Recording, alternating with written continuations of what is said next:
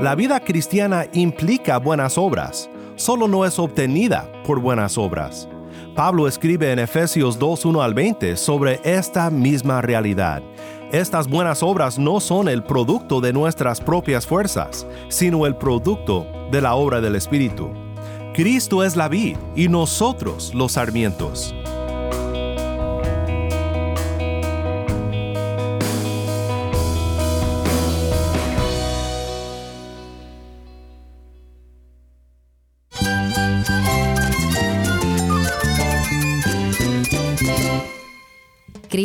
Es todo para mí. Mi Salvador, mi amigo, mi guía. Cristo es mi verdad. Es nuestra guía, nuestro faro. Cristo es el Señor y Salvador. Nuestro protector, nuestro amparo, nuestra fortaleza. Es Jesús, el único que te lleva a Dios, el único camino, la verdad y la vida. No hay más ningún camino, es Jesús.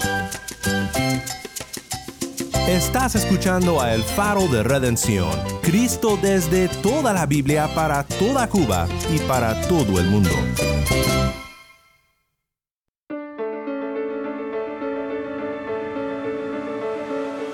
Hola, soy el pastor Daniel Warren. Gracias por acompañarme aquí en El Faro. Estamos en una serie titulada Gálatas, por fe y no por obras.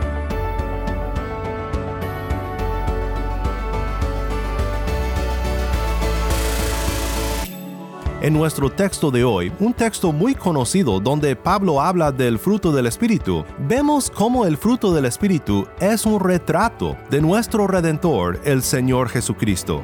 Si tienes una Biblia, busca Gálatas 5, 16 al 26 y quédate conmigo para ver a Cristo en su palabra.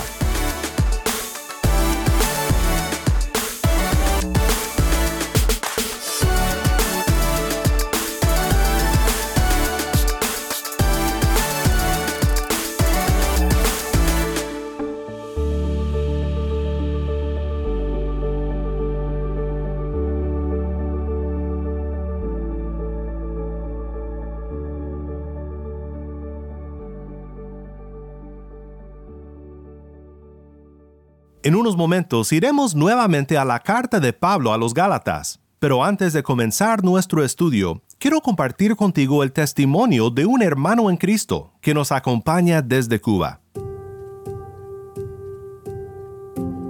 Todos los seres humanos tenemos en momentos de nuestra vida, sentimos en nuestro corazón eh, deseo de acercarnos a Dios, aun cuando eh, hemos vivido lejos de Él y parte de mi conversión es que desde mi niñez, mi adolescencia y mi juventud fue muy difícil. Procedo de una familia eh, humilde, pobre, pero me tocó vivir entre jóvenes y que eran de una vida bastante difícil, eh, casi delincuentes, eh, muy violentos. Procedo de una provincia y un barrio muy violento, la cual eh, fue parte de mi niñez. En teniendo aproximadamente 12 años, comencé a practicar la lucha greco-romana y aquello me comenzó a convertir en un joven muy violento, muy violento, la cual antes de conocer a Jesucristo eh, tuve muchas peleas callejeras, la cual Jesucristo, eh, aunque estaba lejos de él, pero él tuvo misericordia de mí y me guardaba porque tuve muchos enemigos, muchas peleas, muchas confrontaciones y eh, nunca fui a una cárcel, nunca me dieron eh, una puñalada que se acostumbraba donde yo vivía. Pero eh, en un momento de crisis, un joven que me habló de Jesucristo y me invitó a ir a la iglesia metodista, un amigo que no era cristiano y fui de rutina, pero esa noche Dios hizo una obra poderosa en mí. El Espíritu Santo comenzó a tratar con mi corazón y eh, tuvo una experiencia maravillosa. Mi conversión te diré que fue genuina y al otro día experimenté eh, algo lindo, algo bello que me hizo realmente acercarme a Jesucristo. Algo que la iglesia no puede perder de vista es a lo cual fue llamada. La iglesia de Cristo es llamada a glorificar a Dios a vivir en obediencia a Él y a su palabra, a santificarse, a purificarse Porque Jesucristo va a venir a buscar una iglesia pura, una iglesia santa, no una iglesia donde la mundanalidad reina y gobierna en medio de ella. Si algo debemos estar seguros y tener presente es que el arrebatamiento se avecina. En cualquier momento la profecía de nuestro Señor, la profecía que están establecidas en la palabra de Dios, van a comenzar a cumplirse. Y en un momento, en abrir y cerrar de ojos, nuestro Señor va a venir a buscar a su pueblo. La iglesia debe de prepararse para su encuentro para con Dios. Porque son tiempos difíciles. Pero la iglesia tiene que levantarse e irse por encima de esos tiempos difíciles. La iglesia tiene que prepararse. Jesús viene pronto. Es una bendición poder servir a nuestro Señor y poderle eh, darle una palabra de aliento a todo el pueblo de Cuba y Latinoamérica. Que la bendición de Dios sea sobre ustedes. Dios les bendiga.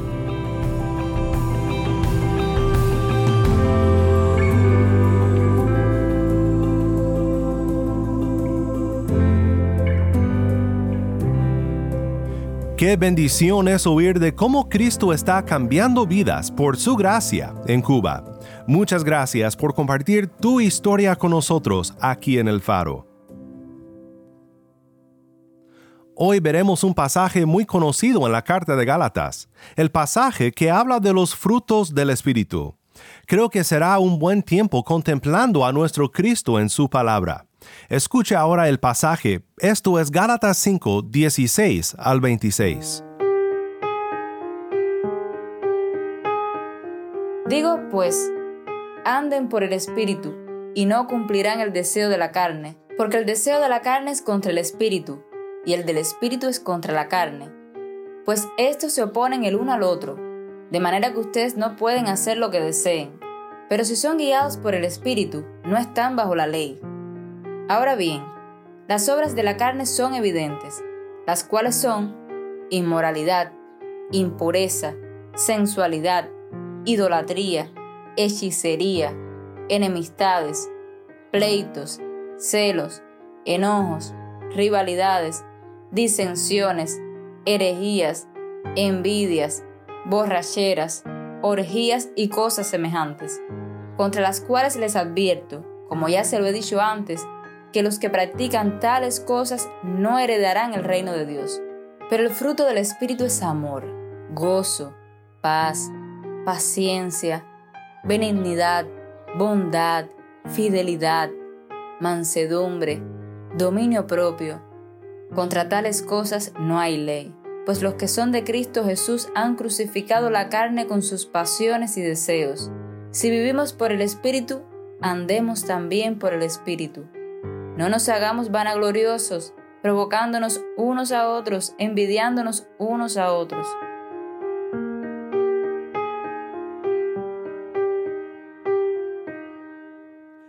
El contraste entre andar por el Espíritu y cumplir los deseos de la carne es importante de notar. El que anda por el Espíritu no está bajo la ley. ¿Qué significa eso? La carne, cuando es puesta en contraste con el espíritu, es la naturaleza pecaminosa que pertenece a este presente siglo malo. Una Biblia de estudio que yo uso aclara lo que significa esto que Pablo escribe aquí. Dice, si los Gálatas abandonan a Cristo y ponen su confianza en la ley, estarán volviendo a confiar en la carne, y entonces vivirán bajo la maldición de la ley significará que no son parte de la nueva creación y no han sido librados de este presente siglo malo. Ian Smith elabora en la diferencia entre estas dos maneras de vivir. Dice Smith, a diferencia de los requisitos de la ley de Moisés que fueron escritos en piedra, Dios escribe los requisitos del pacto de gracia en los corazones de su pueblo, Jeremías 31-33, a través de la actividad del Espíritu. Ezequiel 36, 26 al 27, transformándolos para vivir según los requisitos de Dios, amorosa consideración de su nombre y de su pueblo. Los requisitos morales no varían, pero la motivación para obedecer y el poder para obedecer son totalmente diferentes. Ahora vivimos la vida de amor, andemos también por el Espíritu, dice Gálatas 5:25. Mientras somos guiados por el carácter y el cuidado de Dios reflejado en su ley. Hacemos esto para agradar a nuestro Redentor y no para buscar nuestra distinción, luchando por agradarle en el poder de su fuerza y no en la fuerza de nuestra propia resolución o recursos. Aquí creo que podemos ver que Pablo no es culpable de negar el lugar de la obediencia en la vida cristiana. La vida cristiana implica buenas obras, solo no es obtenida por buenas obras. Pablo escribe en Efesios 2, 1 al 20 sobre esta misma realidad. Y Él les dio vida a ustedes, que estaban muertos en sus delitos y pecados, en los cuales anduvieron en otro tiempo según la corriente de este mundo, conforme al príncipe de la potestad del aire, el espíritu que ahora opera en los hijos de desobediencia. Entre ellos también todos nosotros en otro tiempo vivíamos en las pasiones de nuestra carne satisfaciendo los deseos de la carne y de la mente, y éramos por naturaleza hijos de ira, lo mismo que los demás. Pero Dios, que es rico en misericordia, por causa del gran amor con que nos amó, aun cuando estábamos muertos en nuestros delitos, nos dio vida juntamente con Cristo, y con Él nos sentó en los lugares celestiales en Cristo Jesús a fin de poder mostrar en los siglos venideros las sobreabundantes riquezas de su gracia por su bondad para con nosotros en Cristo Jesús. Porque por gracia ustedes han sido salvados por medio de la fe. Y esto no procede de ustedes, sino que es don de Dios, no por obras, para que nadie se gloríe. Porque somos hechura suya, creados en Cristo Jesús para hacer buenas obras, las cuales Dios preparó de antemano para que anduviéramos en ellas. Estas buenas obras no son el producto de nuestras propias fuerzas, sino el producto de la obra del Espíritu. Cristo es la vid y nosotros los sarmientos. En Cristo y por el derramamiento de su Espíritu sobre nosotros, los que por fe permanecemos en Él, se cumple la promesa de Isaías 32, que dice, comenzando en el versículo 15, hasta que se derrame sobre nosotros el Espíritu desde lo alto, el desierto se convierta en campo fértil, y el campo fértil sea considerado como bosque. En el desierto morará el derecho, y la justicia habitará en el campo fértil. La obra de la justicia será paz, y el servicio de la justicia tranquilidad y confianza para siempre. Entonces habitará mi pueblo en albergue de paz, en mansiones seguras y en lugares de reposo. Isaías 32, 15 al 18. Para seguir considerando este fruto en un contexto más amplio en la palabra, escuchemos las palabras de Cristo en Juan 15, 1 al 8. Yo soy la vid verdadera, y mi Padre es el viñador. Todo sarmiento que en mí no da fruto, lo quita, y todo el que da fruto, lo poda para que dé más fruto Ustedes ya están limpios por la palabra que les he hablado. Permanezcan en mí y yo en ustedes. Como el sarmiento no puede dar fruto por sí mismo si no permanece en la vid, así tampoco ustedes si no permanecen en mí. Yo soy la vid, ustedes los sarmientos. El que permanece en mí y yo en él, ese da mucho fruto, porque separados de mí nada pueden hacer. Si alguien no permanece en mí, es echado fuera como un sarmiento y se seca y los recogen, los echan al fuego y se queman. Si permanecen en mí y mis palabras permanecen en ustedes, pidan lo que quieran y les será hecho. En esto es glorificado mi Padre, en que den mucho fruto y así prueben que son mis discípulos. Permanecer en Cristo simplemente significa que en Él y solamente en Él encontraremos el poder para vivir una vida de abundancia. Abundancia que se muestra no en dinero, ni bienes materiales, ni fama, ni prestigio, sino en el fruto del Espíritu, del cual Pablo habla en este pasaje. ¿Cómo permanecemos en Cristo? Un teólogo sueco dice, permanecer en mí expresa el acto continuo por el cual el creyente deja todo al lado que pueda derivar de su propia sabiduría, fuerza o mérito y saca todo de Cristo. Enseguida, después de hablar de las obras de la carne, Pablo habla del fruto del Espíritu en nuestras vidas. Creo que debemos de considerar dos cosas respecto al fruto del Espíritu. Primero podemos decir que este fruto es el conjunto de la obra del Espíritu en nuestras vidas. Es importante que notemos que Pablo nos habla no de los frutos espirituales, sino del fruto, singular, el fruto del Espíritu. Estas cosas pueden verse bonitas en un tejido que cuelga en la pared o en un mantel sobre la mesa. Amor, gozo, paz, paciencia, benignidad, bondad, etc. Pero son parte de un solo paquete, el conjunto de la obra del Espíritu en nuestras vidas. Son diversos aspectos de su obra y son una manera por la cual podemos observar que el Espíritu de Dios se está moviendo con poder en nuestras vidas y que realmente somos hijos de Dios. El Espíritu de Dios no solo está haciendo brotar varios frutos en nuestras vidas, sino que está produciendo toda una cosecha para la gloria de Dios, en la que cada aspecto de estos frutos está siendo cultivado en un conjunto de glorioso cambio en el corazón cristiano. No siempre será parejo el crecimiento, pero será exitoso, porque es la obra de Cristo a través de su Espíritu. Segundo, este fruto es un retrato de nuestro buen Salvador Jesús todo el fruto del Espíritu en realidad regresa a Cristo, porque el amor, el gozo, la paz, la paciencia y todo lo demás es en realidad un perfil de la persona de Cristo.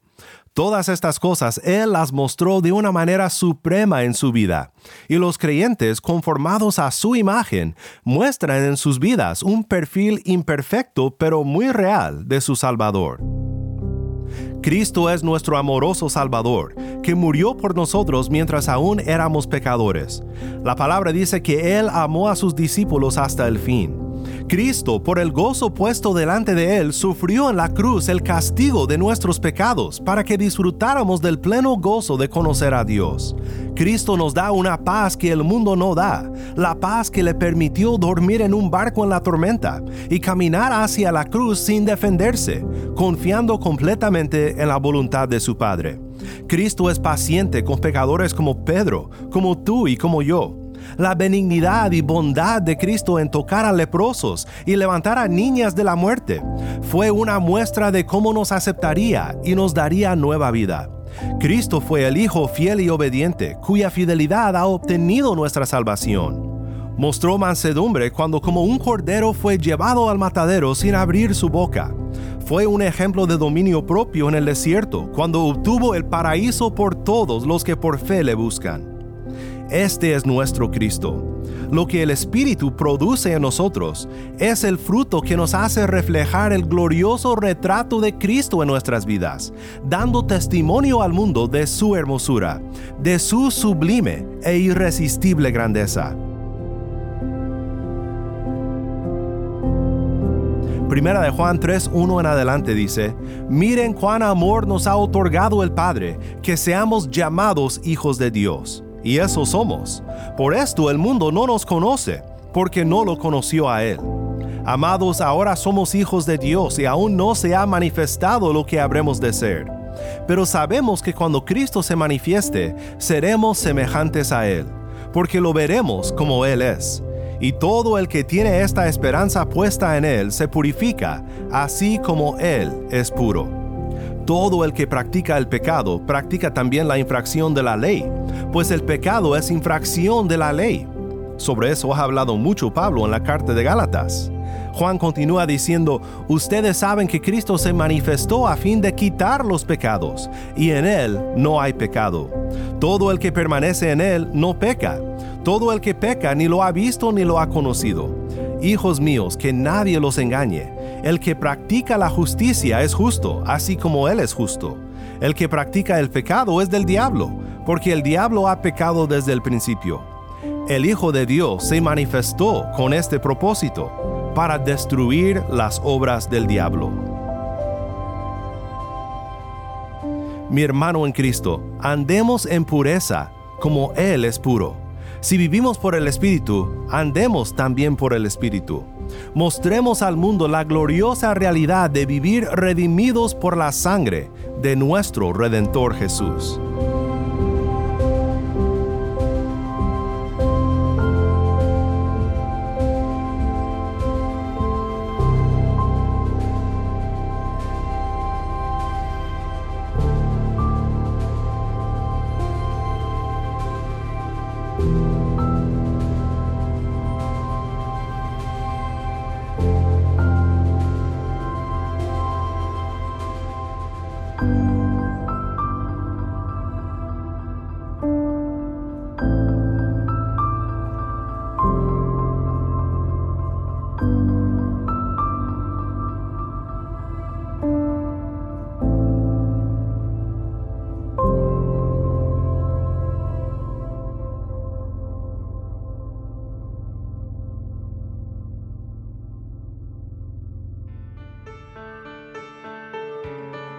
Soy el pastor Daniel Warren y esto es el faro de redención.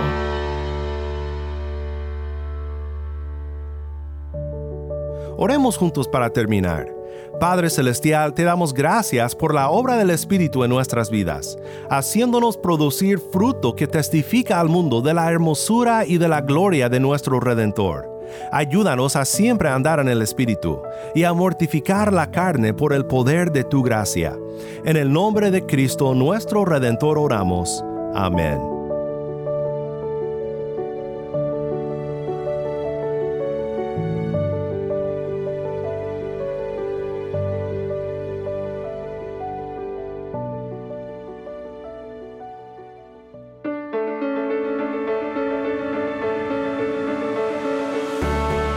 El Faro de Redención como programa radial fue ideado para Cuba, pero ha crecido a un nivel global y si estás en sintonía fuera de Cuba, te agradezco por pasar estos tiempos con nosotros estudiando temas que nos fortalecen en nuestro caminar cristiano. ¿Tienes una historia que contarnos sobre cómo el faro de redención está impactando tu vida? Mándanos un correo electrónico a ministerio arroba el faro de Nuevamente nuestro correo electrónico ministerio arroba el faro de O si te es más fácil, puedes enviarnos un mensaje de voz en WhatsApp. Nuestro número es 1786-373-4880. Nuevamente nuestro número de WhatsApp 1786-373-4880.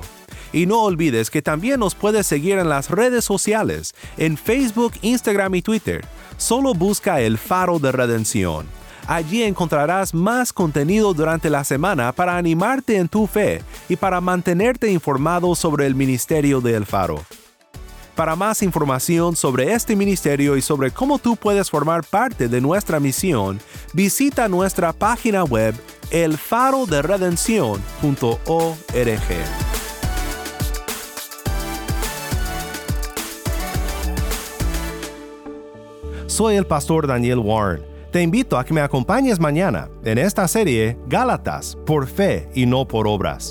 La luz de Cristo desde toda la Biblia para toda Cuba y para todo el mundo, aquí en el faro de redención.